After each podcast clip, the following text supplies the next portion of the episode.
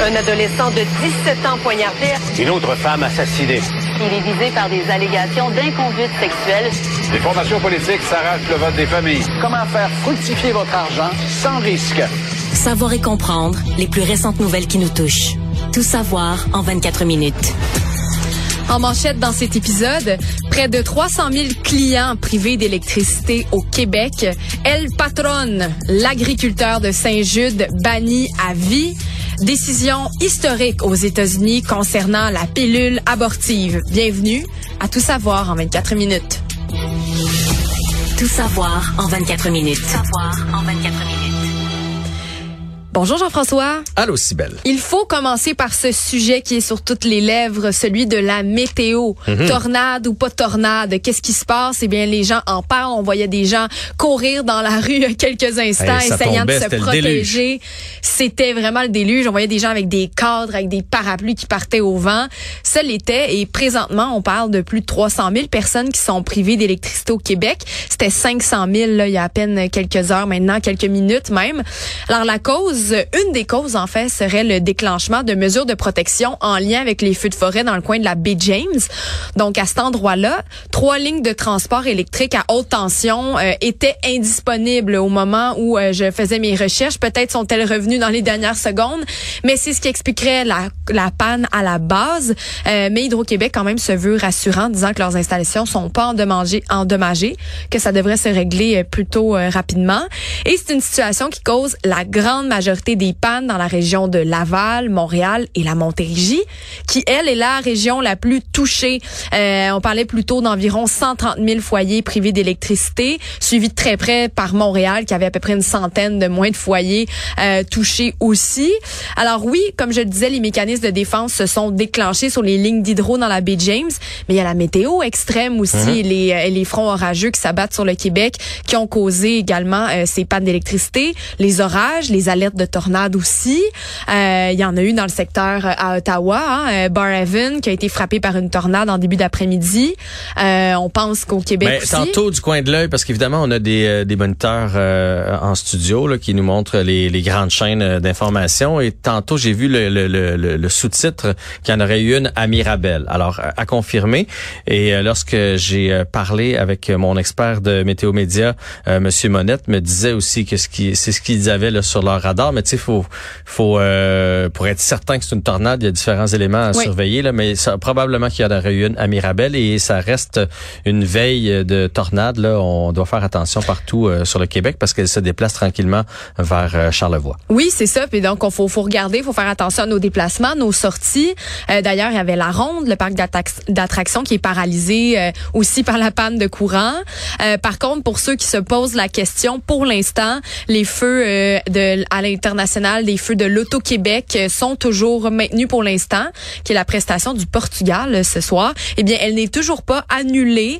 Euh, ça devrait se passer comme prévu hein, pour ceux qui comptaient y aller. Mais comme tu le disais, Jean-François, les gens suivent de près l'évolution Ouais. parce qu'on n'est pas sûr sûr. Hein. Festival d'été de Québec, la même chose. là. je voyais tantôt qu'on sait pas trop qu'est-ce qu'on va faire de ce côté-là. Puis si vous Ça fait deux fois eux autres qui ont des problèmes avec la météo cette semaine. Hein. Et si jamais on annule les feux aussi, ça va être la deuxième fois. Souviens-toi que euh, lors de la première euh, cette Oui. année, on a dû l'annuler aussi à cause des feux de forêt.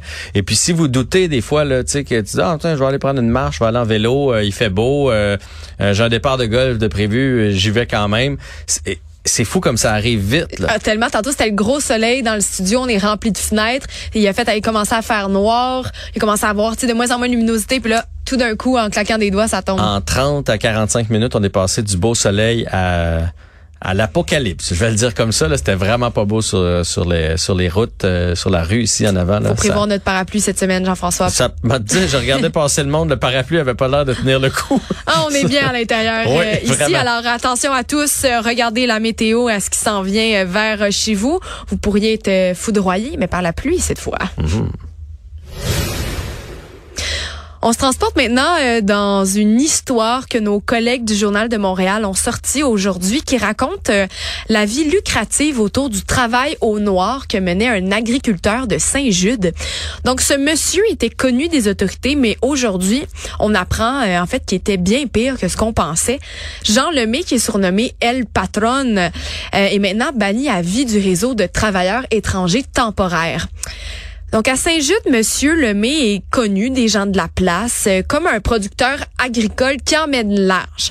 Il y a beaucoup de Mexicains qui venaient travailler pour lui, qu'il surnommait justement El Patron.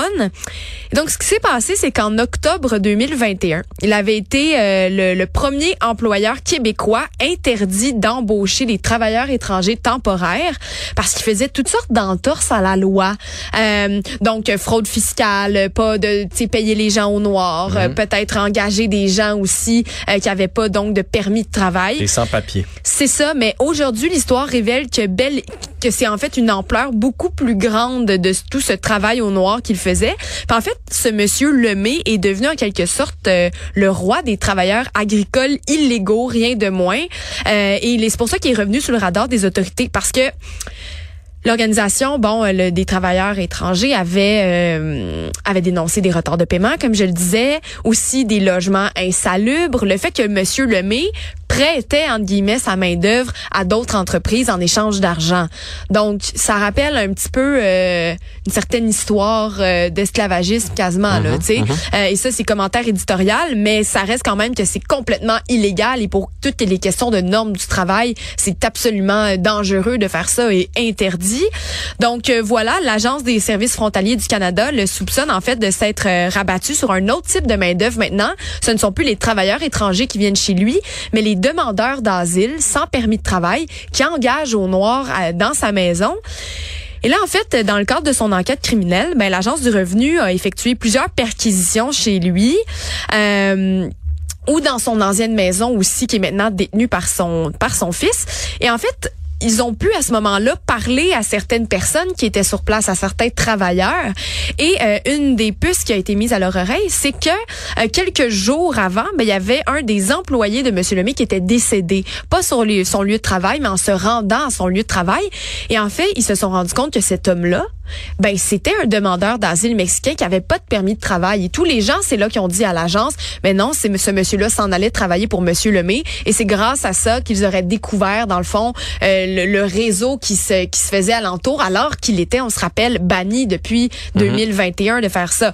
Alors bref, dans les faits, ben il travaillait, euh, cet homme-là qui est décédé, euh, travaillait illégalement dans dans une entreprise qui n'était pas directement à la terre agricole de Monsieur Lemay. Ce que Monsieur Lemay fait, c'est qu'il a plusieurs autres entreprises à des noms fictifs et ils engagent des gens pour faire des certains travaux à ces niveaux-là, alors que c'est lui le bénéficiaire de tous ces travailleurs étrangers-là et c'est lui qui finalement les engage, fait de l'argent, paye pas de taxes. Bref, euh, c'est un monsieur qui fait beaucoup parler et toutes les compagnies sont reliées à ce monsieur-là finalement, à toutes ces magouilles. Et euh, on en a parlé ce matin. Euh, on a reçu un invité, monsieur Michel Pilon, qui est directeur du réseau d'aide aux travailleuses et travailleurs migrants agricoles du Québec, qui lui le connaissait bien, monsieur Lemay. il était assez bon, il était satisfait de savoir que là vraiment il était sous le radar et qu'il ne ferait plus toutes ces magouilles. Il nous parlait de la dangerosité aussi d'engager des gens comme ça sans avoir de normes du travail, c'est pas pour rien qu'on les a. Ben Je vous laisse entendre un peu euh, ces, explications, ce qu'il nous racontait ce matin au micro d'Alexandre Moranville. Un demandeur d'asile sans papier ou qui est un Mexicain avec un permis de touriste qui travaille au noir, n'est pas protégé par la loi. Accident de travail, santé, sécurité, normes minimales de travail. Alors, euh, donc, au niveau des normes, même, là, euh, M. Lemay payait en bas de la loi des normes du travail. Là. OK. Alors, il, dans le fond, il respecte pas aucune loi. Il ne paye pas ses impôts non plus. Il y a deux ans, lorsqu'on a euh, déposé des plaintes contre lui pour aller chercher les sous, on s'est rendu compte que M. Lemay, non seulement il n'y avait pas de slip de paye, il payait directement au Guatemala. Donc, il ne payait pas d'impôts, il payait, payait rien. C'était en dessous de la table, encore une fois. Et les argents étaient déposés dans des comptes directement au Guatemala. Ah, fait que ça en fait des des euh, des magouilles par-dessus magouilles. Puis ça, ça date de 2012. Il fait ça depuis longtemps, Monsieur Lemay, là, de, de toutes ces stratagèmes-là, toutes ces, ces magouilles-là. Donc euh, voilà, finalement, là, les, les policiers de la Sûreté du Québec euh, ont pu intercepter, faire des perquisitions et là, à suivre ce dossier. Mais là, il va J'ai être barré l'impression peu qu'on va là. découvrir plein plein de choses parce que bon, de faire travailler des gens illégalement, c'est c'est c'est pas permis. Non. Euh, des gens qui sont sans papier, probablement que ça se parlait, ça se parlait pas, personne ne le dénonçait, mais ça se fait, ça devait se parler. Venez-vous-en, il y a quelqu'un ici au Québec qui est prêt à vous prendre, puis vous allez être euh, logé, nourri en échange de travailler. Mais l'autre affaire, c'est que tout au long que tu me parlais, tu disais qu'ils payaient au noir. Je veux dire, pour payer au noir, Faut que ce soit faut que tu lucratif. fasses du noir. Tu sais, je veux dire, quand même, même demain, tu m'amènes cinq personnes, tu dis, gars, ils vont travailler pour toi, paye-les en dessous de la couverte. OK, mais avec avec quel argent? Tu sais, faut que tu aies de la liquidité. Donc, Ouais. euh, que pour avoir de la liquidité non déclarée, c'est parce qu'ils faisaient du noir en grande quantité quelque part. Fait que j'imagine que plus ils vont fouiller, plus on va trouver d'aspects qui sont condamnables. C'est ça, puis on parle pas encore d'accusation formelle, de chef d'accusation. Là, c'est vraiment juste un dossier qui qui dresse le portrait de cette euh, donc de de de, cet homme là, euh, Monsieur Lemay, qui qui faisait ça depuis plusieurs années. Alors vraiment, allez suivre, allez lire ça dans le journal de Montréal, très intéressant. Puis comme tu le dis, on va probablement en apprendre plus parce que pas mal certaine qu'il va être accusé euh, de plusieurs choses, ce Monsieur Lemay. Savoir et comprendre. Tout savoir en 24 minutes. Toi qui aimes les jeux, Jean-François? Oui. Ben, j'en ai un à te proposer. Tu préfères partie des chanceux qui vont tester le réseau Express métropolitain en premier, Oh, le REM. ben. Ça, c'est en, euh, ben, en fait à l'approche de la mise en service euh, du nouveau tronçon entre euh, la gare centrale et Brossard, qui va se faire le 31 juillet. Et ben la CDPQ Infra lance un concours afin euh, de vous offrir l'opportunité, ben, en fait l'opportunité à une centaine de personnes d'être parmi les premiers à monter à bord du REM lors du euh, lors de son inauguration le 28 juillet. Donc, c'est un petit concours que vous pouvez aller faire euh, en allant sur le site du projet du, du REM. là. Vous pourrez aller trouver ça assez euh, facilement. Et donc, les gagnants vont être tirés au sort, vont pouvoir assister à ça. Et là, moi, je suis allée voir c'était quoi les questions? Oui, vas-y donc. Puis j'en ai j'en ai trois pour toi, voir si toi, tu aurais des chances de gagner. Parce que, tu Je sais, les ai pas toutes mises, mais euh, on va te faire un petit test. Honnêtement, ça a l'air un, un peu euh, banal là, de dire j'ai été. Mais tu sais, dans 20 ans, là, quand je vais être vieux, puis je vais raconter, euh, moi là, premier qui a embarqué là-dedans, euh, Écoute, le REM. là. Ça marquerait l'histoire. Ça marquerait l'histoire. En tout cas, ça marquerait la mienne. Ben aujourd'hui, plutôt aujourd'hui, tu parlais de, de, de la, la tornade à laquelle tu as assisté ou dont tu parlais. Ben là, tu pourrais avoir assisté. J'aurais une deuxième anecdote. Ouais, ce serait pas une photo en noir et blanc, ce serait une photo en couleur cette fois-ci. Hey, tu serais chanceux. Donc, écoute, première, euh, première question. Sur combien de kilomètres s'étend le réseau du REM pour en faire la plus longue ligne de métro automatisée au monde? Choix de réponse. Hmm. 67 kilomètres, oh. 75 kilomètres, 52 kilomètres. Puis là, euh, là, on parle pas juste du tronçon qui est ouvert. là. On parle quand il va être ouvert à pleine capacité. Exactement. Euh, J'irai avec A. À 67 km. Oui. C'est la bonne réponse. J'ai une chance. J'ai une chance. OK, deuxième question. Quelle station parmi les trois proposées ci-dessous n'est pas une station du REM? Oh. La station Mont-Royal, la station Bois-Franc ou la station Grand Moulin? J'irai avec euh, Bois-Franc parce que les Bois-Francs, c'est dans un- une autre partie du Québec. Ah. Mont-Royal, qui est déjà une station de métro d'ailleurs. Et dernièrement, qui est la voix officielle du REM? Il y a Marjo quelqu'un qui fait la voix du Caroline REM. Davernas? Ben, c'est Caroline Davernas. C'est Caroline Davernas. Félicitations, Jean-François. Euh, t'as elle va être la euh, voix du REM ever, ce qui va nous dire prochaine station. Prochaine. Et voilà. Prochaine station, Grand Moulin. Je me demande si c'est payant, ça. Je sais pas si c'est payant, mais en tout cas, tout le monde entend ta voix. Oui, mais il doit y avoir une espèce de royauté annuelle versée avec ça. là. Temps que la voix va être utilisée. Je sais pas, mais je suis curieuse. Hmm. Je pense que je vais te dire, euh, je te reviens là-dessus. Tu vois, entre choisir d'être le premier dedans ou d'avoir la paye pour avoir fait la voix, j'aurais pris la paye. Écoute, tu pourras peut-être en faire partie parce qu'il y en a d'autres questions auxquelles tu peux répondre. Et là, faites-vous en pas, là, même si vous avez plein de mauvaises réponses. À la fin du petit questionnaire, il vous laisse quand même remplir vos infos. Fait que c'est juste pour tester vos connaissances. On en parle depuis longtemps du REM quand même. Donc, euh, on va voir si vous avez emmagasiné ça ou si vous étiez juste bien tanné d'en parler. Alors voilà. Le monde. Grande nouvelle pour les États-Unis. La pilule contraceptive sans ordonnance sera autorisée en pleine offensive anti-avortement aux États-Unis. Donc, c'est la pilule contraceptive O-Pill qui va devenir accessible sans ordonnance aux États-Unis. C'est une décision historique, Jean-François. Euh, les États-Unis ont donc autorisé ce jeudi 13 juillet la vente sans ordonnance de la pilule. C'est une première dans le pays alors que de nombreux États maintenant restreignent euh, l'accès à l'avortement, même l'interdisent, et ce depuis la décision de la Cour suprême euh, révoquant la, la, la, protection du droit à l'avortement. Il y a tout juste un an, Roe versus Wade, on s'en rappelle. Et donc cette pilule-là sera disponible dans les pharmacies, les commerces de quartier, les supermarchés. Et tout ça arrive ben, un peu plus de 60 ans après l'autorisation de la pilule contraceptive sur ordonnance. Donc, ça aura pris des décennies avant de permettre aux femmes un accès extrêmement simple à cette pilule contraceptive.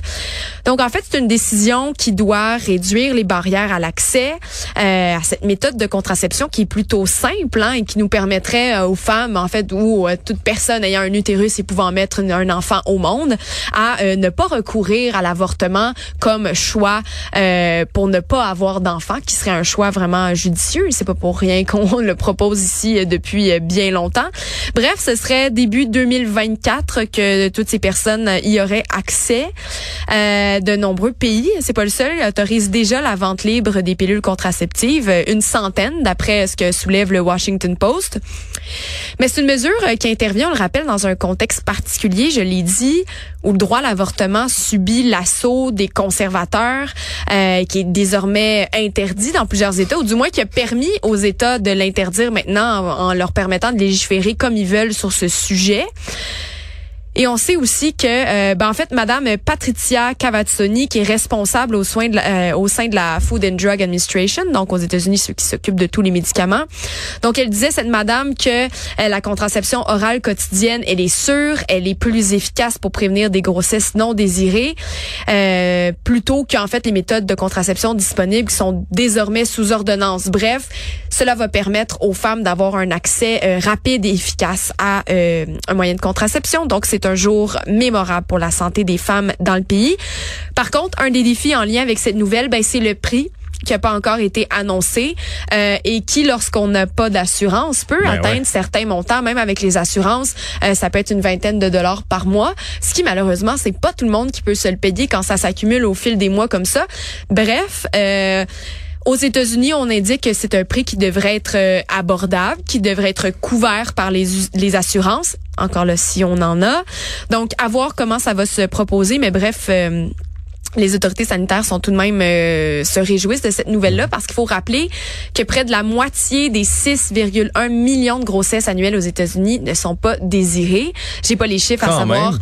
Oui, c'est Près de la moitié? Ouais, ouais, c'est Oh. c'est c'est énorme. là. C'est énorme qui sont pas désirés. Euh, J'ai pas les chiffres pour savoir combien se terminent en avortement, Euh, mais euh, voilà, tu sais, c'est c'est que ça reste quand même qu'il y a beaucoup de femmes qui vont soit se ramasser avec un enfant et ne le désirent pas, ou bien vont devoir avoir euh, mais, à- recours à ces euh, à ces centres de- d'avortement.